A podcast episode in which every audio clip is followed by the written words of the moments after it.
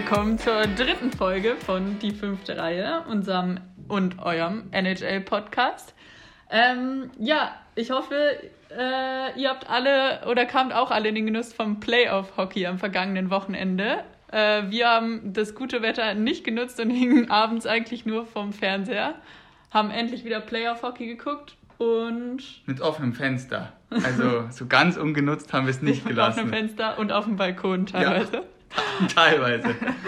ähm, nee, ja, es ist mega viel passiert. Wir können über mega, mega, mega viel sprechen. Deshalb denke ich, fangen wir einfach mal an mit unserer Highlight-Zeit. Die Kategorie haben wir jetzt so ein bisschen äh, geschöpft, um auf ein paar persönliche Highlights aufmerksam zu machen. Muss jetzt nicht immer äh, das krasseste Spiel sein, das krasseste, krasseste Tor sein, kann auch mal was ganz Buntes auf the Ice sein, aber ich denke, vielleicht einfach ein ganz guter Start für die Folge heute. Genau, on the ice gab es ja so viel, da mussten wir auf the ice gar nicht viel schauen. Ja, wen hast du genommen? Oder hast du eine Person genommen? Ich weiß es nicht. Ja, also hat sich in meinen Augen auch sehr aufgedrängt, gleich am ersten Abend. Äh, Dominik Kubalik von den Blackhawks, über den hatten wir schon in der zweiten Folge kurz gesprochen. Dass der einer der Bausteine ist für die Zukunft der Blackhawks, hat er saugeil unterstrichen. Alle reden immer nur von Patrick Kane und Taves. Gut, Taves hat auch zwei Buden gemacht, aber Kubalik hat beim 6-4-Sieg über die Oilers, der mich auch etwas überrascht hat, zwei Buden gemacht und drei Tore aufgelegt. Bis auf das erste Tor waren allen sechs Blackhawks-Toren also beteiligt. Damit auch Rekord aufgestellt und zwar die meisten Punkte eines Rookies in der Geschichte der Blackhawks und die meisten Punkte eines Rookies in seinem ersten Playoff-Spiel in der gesamten NHL. Nur irgendein Kollege, dessen Name ich jetzt gerade nicht parat habe, in den 80er Jahren hat mal sechs dahin gebracht. Aber Hut ab. Genau, also die meisten Punkte in einem Playoff-Debüt. Als Rookie, genau. Aber auch so war das ja ähm, echt auch ein krasses Spiel und wir müssen einräumen, wir waren mit unseren Prognosen äh, nicht ganz so erfolgreich, was die, was die ersten Duelle angeht. Wir haben ja die Serien getippt. Alles noch drin. Ich war zwischenzeitlich echt ein bisschen niedergeschlagen, muss ich sagen. Aber äh, ja, auch hier haben wir uns äh, in der Serie eigentlich auf die Oilers festgelegt. Wir beide auch. Ähm, ja, war nicht so doll. Irgendwie fehlte da ein bisschen der Drive, was wir, oder ich weiß es nicht, woran Ganz Unrecht hatten wir ja, finde ich nicht. Es lief ja doch so, wie wir es prognostiziert hatten. Und zwar bei den Oilers dreht sich alles um McDavid und Dreiseitel. Und wir hatten ja gedacht, die Jungs neben denen produzieren einfach ein bisschen was. Da kam nix. Ja. Also McDavid und Dreiseitel, ja. beide jeweils ein Tor und zwei Assists, die haben abgeliefert, die beiden. Ryan Nugent Hopkins, den wir auch hervorgehoben hatten, gleichen Stats, aber das war es schon. Alle anderen haben nichts gemacht. Zach Cassian Rating von minus 3 kann man direkt vergessen. Und im Tor Mike Smith, der wird, ging, ich weiß gar nicht, ich glaube, er ging nach dem ersten Drittel schon runter.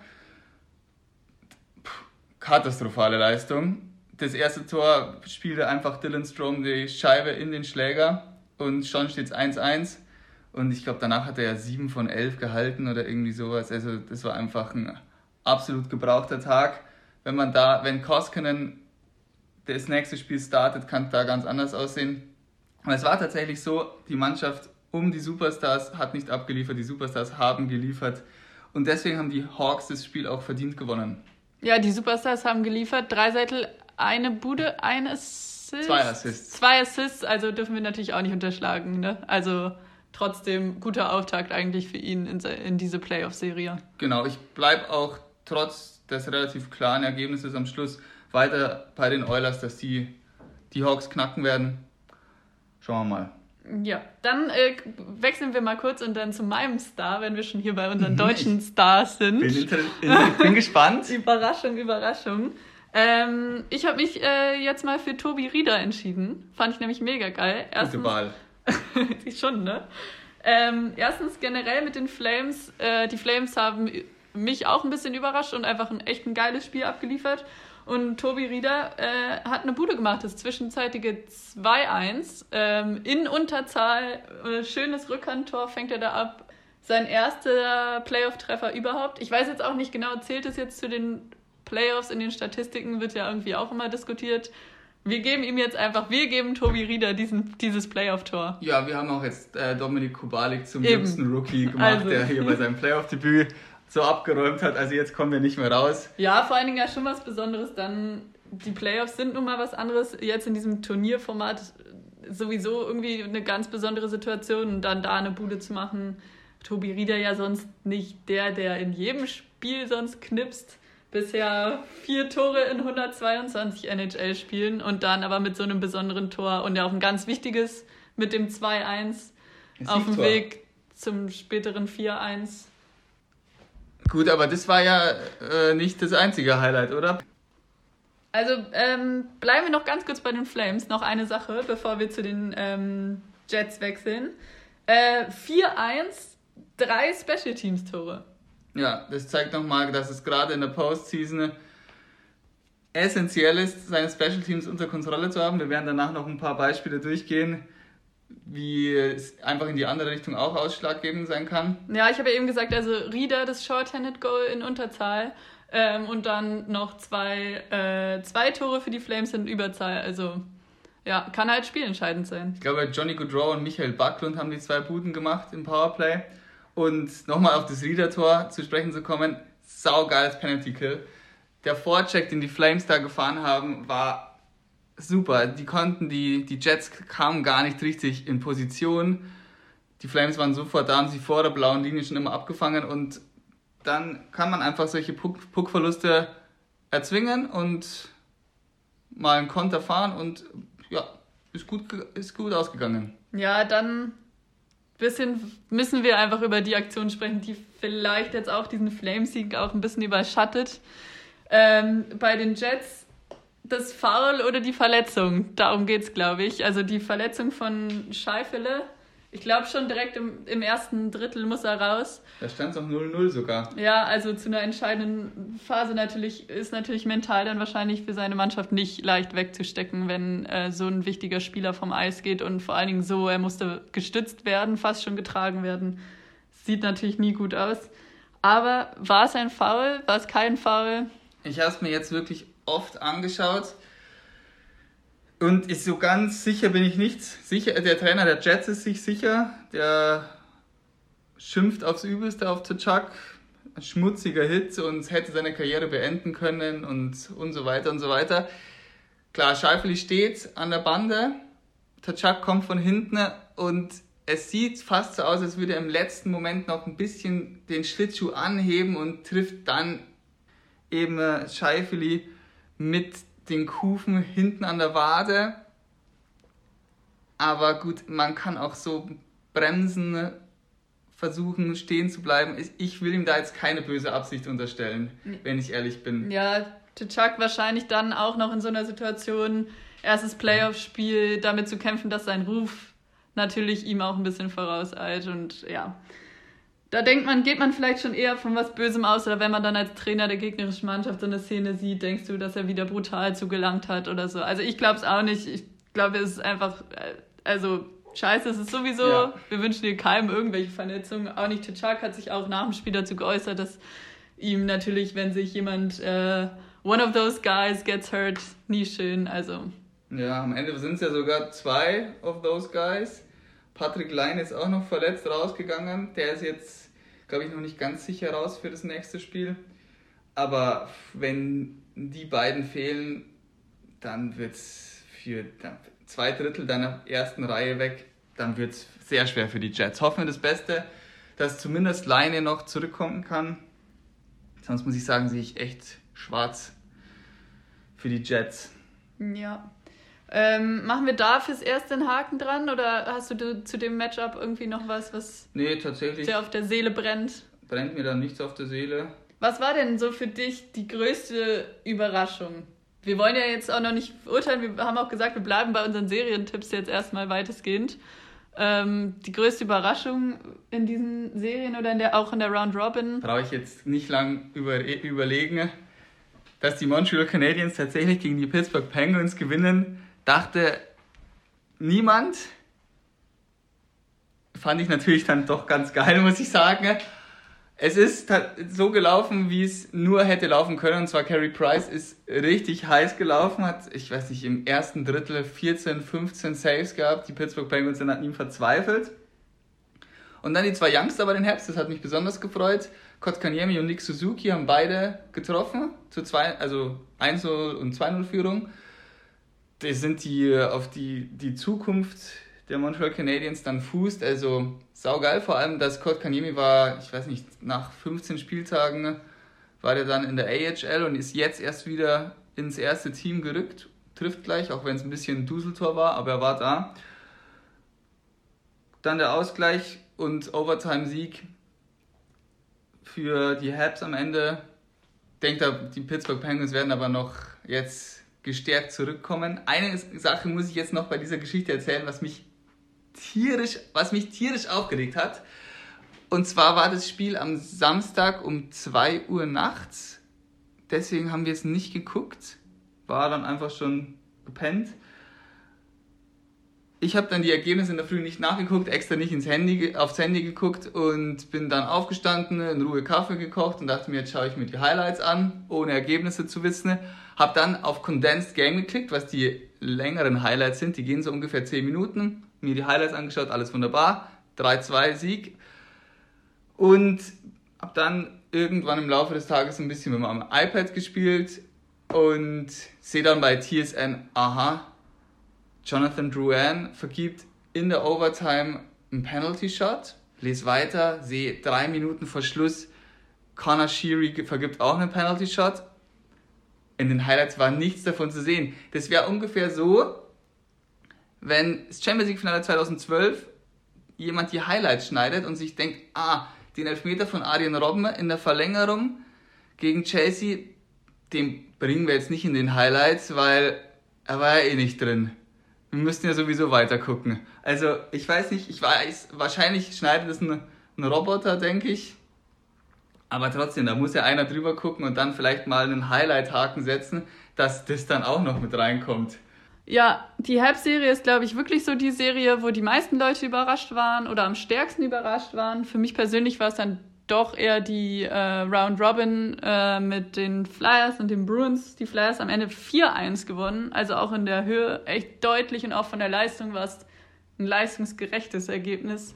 Bruins äh, haben eigentlich alles vermissen lassen, was man so von ihnen erwartet hat gesagt, die sind gierig. Ihr Slogan auf Insta auch immer still hungry. Davon hat man wenig gesehen, ging gar nichts. Die einzigen, die was gerissen haben, waren die vierte Reihe. Also die ganzen Superstars, alle ein bisschen blass. Weiß nicht, hat mich, hat mich wirklich underwhelmed und auch ein bisschen enttäuscht, der Auftritt. Du hast den Nagel da voll auf den Kopf getroffen. Und zwar ist nicht, also ich finde nicht das Ergebnis so überraschend, sondern wirklich. Nee, die Art und Weise. Die, genau, die Leistung der Bruins. Das war wenig bis gar nichts. Also ich habe jetzt vorher nochmal nachgeguckt, insgesamt hatten die Bruins 35 Schüsse aufs Tor, aber eine richtige Torschuss hast du bei auch nicht gesehen, nee. bis auf das eine Tor. Nee. Und ganz erschreckend war äh, nach dem 1-2, also nach dem Anschlusstreffer der Bruins, ist ja, ja direkt. direkt. Ja. Acht Sekunden hat es gedauert, bis die Flyers ähm, das 3-1 geschossen hatten.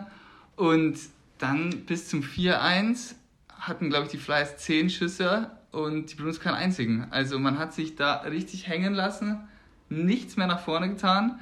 Das kann dem Coach gar nicht gefallen. Dazu kommt noch, dass hier Tuka Rask ausgefallen ist. Halak hat jetzt auch keinen schlechten Job gemacht, aber ich denke, wenn dein Nummer 1 Goalie im Tor steht, geht da, ist einfach die Mannschaft selbstbewusster und geht schon mit einem ganz anderen, mit einer ganz anderen Körper. Finde ich aber halt eben bei den Bruins nicht. Generell gilt es bestimmt und natürlich ist Rusk da deutlich die 1 und Halak die 2. Aber trotzdem haben wir auch drüber gesprochen. Es ist eines der besseren, wenn nicht sogar eine, das beste Torhüter-Duo. Nicht jetzt einzeln, sondern einfach in der Stärke gemeinsam. Und dann muss doch so eine Top-Mannschaft wie die Bruins dürfen doch dann nicht einen Gang runterschalten oder weniger Vertrauen haben oder da darf doch die Luft da nicht raus sein, nur weil du auf der Torhüter-Position wechseln musst. Ich denke auch nicht, aber irgendwo, irgendwo ist ja die Luft raus. Ich kann mir jetzt nicht, auch nicht erklären, das war jetzt ein Erklärungsansatz, eine Idee, aber klar, die Leistung so zu rechtfertigen wäre wirklich zu, ist zu einfach. Ich denke, es spielt mit rein, aber trotzdem indiskutabel, was da abgeliefert wurde. Ja, also bei mir schwingt da natürlich auch vielleicht noch ein paar äh, andere Emotionen mit, aber auch generell, auch für den neutralen Zuschauer war das, glaube ich, äh, ein bisschen ja, verwundernd und auch vielleicht an der einen oder anderen Stelle auch ein bisschen enttäuschend, soll aber natürlich nicht äh, despektierlich gemeint sein gegenüber den Flyers. Die haben es halt einfach auch gut gemacht und einfach verdient, äh, verdient den Sieg geholt. Aber vielleicht gucken wir einfach mal, wenn wir hier bei den Bruins sind, auf ähm, eine andere Mannschaft, die die Bruins auch schon geschlagen hat, die Blues. Oh ja. wenn wir schon bei schmerzhaften Sachen sind, machen wir doch gleich weiter. Das war ein geiles Spiel, muss ich sagen. Ähm, richtig viel Power am Anfang. Die Avs haben die Blues überrollt in der, im ersten Drittel. 16 zu 3 Schüsse oder so. Am Ende sind die Blues allerdings mit 1-0 in Führung gegangen. Und dann wurde es richtig verrückt. Hin und her, hin und her. Beide Torhüter haben wahnsinnig gut gehalten. Es war übrigens Philipp Gruber am Tor. Ja, richtig geil. Und Hat mich voll gefreut. Ja, und Man of the Match, glaube ich, dann geworden. Richtig cool gemacht. Und dann wurde es kurios. Binnington hat auch richtig alles vernagelt. Das ein, und dann kam das 1-1, was, ich muss es dir danach noch zeigen, echt lustig war. Und zwar will Ryan Graves passen, trifft den Puck nicht. Und dadurch verlieren irgendwie alle ihre Position und er kann einfach ganz locker einschieben. Das Siegtor war dann ähnlich geil und zwar ist es 0,1 Sekunden vor Abpfiff gefallen. Ewig hat die Video-Review gedauert. Powerplay-Tor war das kurz am Pfosten und dann hat Nazem Kadri abgestaubt und der Puck ist vier Zentimeter hinter der Linie, als dann die, die Sirene ertönt. Also man hat auf jeden Fall deutlich gesehen, dass beide Mannschaften mit dem Tempo, das sie aufs Eis legen, ein Titelfavorit sind. Wird, die werden noch allen viel Spaß bereiten. Dann äh, gucken wir einfach mal auf eine andere Serie. Keine Ahnung, was ist ähm, was mit, mit äh, Minnesota? Wie haben die dir gefallen? 3-0? Ansage zumindest. Das war wirklich eine Ansage. Die größte Ansage hat der Coach vorm Spiel geliefert, fand ich, indem er einen Torhüterwechsel vorgenommen hatte. Wir hatten ja noch drüber geredet, aber dass er einfach den Ersatztor ins Tor stellt, haben wir nicht vorher gesehen. Ja, richtig mutig und belohnt. Voll cool. Fand ich auch.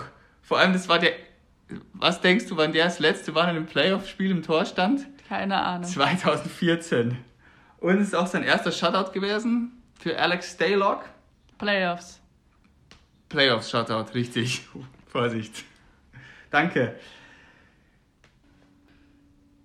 Und dazu kommt noch, dass ein bisschen Pech dann auch noch mitgespielt hat, bei denen, den wir eigentlich gelobt hatten vor dem Duell, Jakob Markström gepatzt hat vor dem 0-1 und dann sind sie einfach im, Hinter äh, Rückstand hinterhergelaufen. Es wurde immer schwerer, immer schwerer. Alex Staylock hat super gehalten und schwuppdiwupp ist man 0-1 hinten. Schwuppdiwupp habe ich auch lange nicht mehr gehört.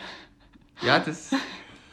das sagen, das, sagen das die coolen Kids heutzutage wieder? Ü30 ist das völlig legitim. Achso, okay. Entschuldigung, da kann ich nicht mitreden. Kommt noch. Okay, ähm, ja, aber äh, wirklich äh, beeindruckender Auftritt äh, von Minnesota. Richtig gut. Und ich glaube, ein bisschen Zeit haben wir noch. Gucken wir einfach mal auf ganz an den Anfang. Die Rangers gegen die Hurricanes haben diese wirklich äh, ganz besondere Playoff-Zeit ja jetzt im Juli eröffnet. Genau, das ist, wie ich schon sagte, wird es mein Lieblingsduell sein. Und wir hatten ja vorher schon mal die Special Teams, hattest du angesprochen bei den Calgary Flames. Hier haben wir genau das Gegenteil gesehen. Ja. So viel Strafen habe ich noch, ich weiß nicht wann oder ob überhaupt in einem Playoff-Spiel gesehen. Insgesamt 14. Also beide Mannschaften hatten siebenmal Powerplay. Und die Rangers 0 von 7, das kann es nicht sein. Ich hatte noch das Powerplay so gelobt, es ist auch eigentlich viel besser. Und sie haben kein einziges Tor gemacht, die Canes auch nur 1 von 7, aber am Ende sieht man 3-2 Endstand. Das, ja, das eine Tor hat ausgemacht. Das krasseste war eigentlich, dass wir nach dem Duell ja ähm, die Blackhawks gegen die Oilers gesehen haben und auf einmal hat man gesehen, wie ein Powerplay aussieht. Das stimmt. Ja, also die die Puckbewegung insbesondere von den Blackhawks war viel besser. Unglaublich, was da für ein Unterschied war im Tempo. Das war wirklich richtig krass, ja. Wobei, das ist ein bisschen schwierig zu sagen, ja, aber die Hurricanes haben es auch echt gut verteidigt. Muss Klar, man sagen. Medaille hat immer zwei Seiten, aber trotzdem, ich fand es sah schon echt anders aus. Viel mehr Tempo, viel mehr Aggressivität und sind viel mehr aufs Tor gegangen. Also vorher bei den Rangers kam halt überhaupt kein Zug zum Tor zustande bei den, bei den ähm, Überzahl, im Überzahlspiel. Ja, ich denke, das werden wir jetzt aber im Game 2 auch ein bisschen anders sehen, dass der Coach da ein bisschen umstellt, vielleicht an der Blue Line ein paar Veränderungen vornimmt. Weil, wenn, also von den Rangers ist die größte Stärke das Powerplay und wenn das halt ausfällt, dann sehe ich sie nicht besonders weit kommen und vor allem nicht die Hurricanes schlagen. Aber ganz kurz, weil du hast jetzt noch was gesagt mit den 14 Strafen beim Rangers gegen Hurricanes. Ähm, ich fand es generell, gab es ähm, viele Strafen, ähm, einfach weil sich die Jungs geschlagen haben. Also ich finde, auf dieses, ja, nennen wir es jetzt mal Mittel, du weißt ja, ich bin da nicht so ein Fan von, ähm, haben irgendwie viele Spieler zurückgegriffen. Also gab dann doch einige, die die Gloves gedroppt haben. Ja, jetzt. und nicht nur, dass sie sich geschlagen haben, auch viele Strafzeiten für übertriebene Härte, also für Bandencheck oder sowas ähnliches. Aber ich glaube, das hat damit zu tun, dass einfach die vielleicht ein kleines Motivationsproblem haben, jetzt mit ohne, also ohne Zuschauer, den leeren Rängen sind die ja auch nicht gewohnt. Und das sieht man ja schon häufiger, auch wenn eine Mannschaft jetzt gerade einfach keinen Zugriff aufs Spiel bekommt, dass dann mal so eine Aktion von irgendeinem Spieler, ein Hit, ein harter Hit oder vielleicht doch mal eine Schlägerei, da nochmal einen Ruck durch die Mannschaft senden kann und nochmal den zusätzlichen Motivationsschub bietet. Ich kann mir schon vorstellen, dass die Intensität dann nicht so ganz gegeben ist und man so versuchen will, das Spiel auf ein anderes Level zu heben. Ja, also ich verstehe die Signalwirkung dahinter. Ich persönlich einfach finde, es ist kein gutes Mittel. Also ich würde darauf nicht zurückgreifen. Ich finde, du kannst auch Härte zeigen, genauso wie in anderen Sportarten, durch äh, vielleicht auch manchmal ein bisschen unfaire Fouls oder aber im Eishockey einfach mal durch einen sauberen Check gegen den Starspieler von den anderen. Hat für mich die gleiche Wirkung auf deine Jungs, auf dein Team. Aber ist meine Meinung dazu. Keine Ahnung, vielleicht brauchen sie es jetzt ohne Fans. Wie fandest du es generell ohne die Fans oder? Ich fand, sie haben super umgesetzt. Also durch die Übertragung im Fernsehen bekommt man sowieso nicht so viel mit von den Fans, da die Mikros, glaube ich, aufs Eis immer gerichtet sind. Aber ansonsten, die Umsetzung haben sie gut gemacht. Zwischenzeitlich auch mit den kleinen Einblendungen der ganzen Fans. Hat mir gut gefallen. Ja, also ich finde, das Einzige, wo man es ein bisschen vermisst, ist halt die Tore. Da ist schon sehr wenig Emotion dahinter. Da merkt man schon, während des Spiels ist es einem eigentlich wurscht. Also ist ja auch anders als beim Fußball jetzt, wo da man die Emotionen von den Rängen braucht. Ganz anders. Also mir ist jetzt in jeder Sportart, die ich jetzt verfolgt habe mit leeren Rängen, beim Eishockey am wenigsten aufgefallen, dass da niemand in der Halle sitzt. Äh, Also ich fand Baseball ohne Fans war schon auch in Ordnung im Fernsehen. Das war für mich das Schlimmste. das ging gar nicht. Nee, Spaß beiseite. Fand ich wirklich, da sind sie total laut zum Baseball immer. Aber das hörst du doch nicht im Fernsehen. Dann gucke ich vielleicht nicht so intensiv Baseball wie du. Hä? Ich höre sie schon. Okay. Du guckst halt nicht das Spiel, sondern nur, was so auf den Rängen passiert. Ist ja auch ehrlicherweise me- mehr los meistens. Nee, aber ja, ich fand auch, sie haben es, also man kann es gut anschauen im Fernsehen. Und also ich bin gespannt, wie es halt vielleicht später ist, wenn so ein bisschen die erste Euphorie von uns auch abgeklungen ist, dass jetzt generell, also man freut sich ja generell einfach wieder, die Übertragung zu schauen. Und vielleicht ebbt das irgendwann ein bisschen wieder ab und dann zum Finale müssen sie jetzt schon dann auch nochmal ein bisschen was auffahren. Und werden sie, glaube ich, auch. Entweder es ebbt ab oder wir gewöhnen uns einfach dran. Ich meine, das, in ja. der Bundesliga hat, dachte ich am Anfang, boah, das schaffe ich nicht. Da habe ich teilweise ausgeschaltet. Aber dann am Schluss. Ich habe mich nicht dran gewöhnt, muss ich Echt? ganz ehrlich sagen. Also ich habe ähm, immer auf diese Funktion zurückgegriffen, dass man den Zuschauersound äh, künstlich reinblenden kann. Also Ja, wenn ich über den Sky Receiver geguckt habe, habe ich das auch gemacht, aber so Sky Go geht, geht es ja nicht. Aber ich muss sagen, mich hat so nach ja, ja, ja. auch wieder ein bisschen mehr mich mit dem Spiel auseinandergesetzt, würde ich fast schon sagen. Ja, das Ich stimmt. habe intensiver Fußball geschaut als davor. Ja, man ändert seinen Blick ein bisschen. Das stimmt schon, ja. Das soll es dann auch von unserer Seite aus gewesen Ja, sein. denk auch. Heute Abend geht's weiter. Wir sind schon on fire. Klaro. Und wir hören uns dann am Donnerstag wieder. Genau, ja. Am Donnerstag nehmen wir wieder auf. Vielleicht haben wir da schon die ersten Entscheidungen. Ja. Kann sein. Und ähm, wir freuen uns übrigens, dass ihr zuhört, aber wir würden uns auch freuen, wenn ihr uns auf Instagram folgt. Ähm, ja, wir fangen da natürlich auch gerade erst an, genauso wie hier auf Spotify mit dem Podcast, aber ich glaube, es ist ganz witzig und haben ein paar Abstimmungen da und genau, schaut einfach mal vorbei. Es ist at fünfte Reihe, ein Wort und fünf mit UE. Genau, und wenn ihr irgendwelche Fragen habt oder sonst was oder einfach Bock habt, uns zu schreiben, da ist es ganz easy. Wir antworten auch, versprochen. Ja, genau. Und dann hören wir uns Donnerstag wieder. Bis dann.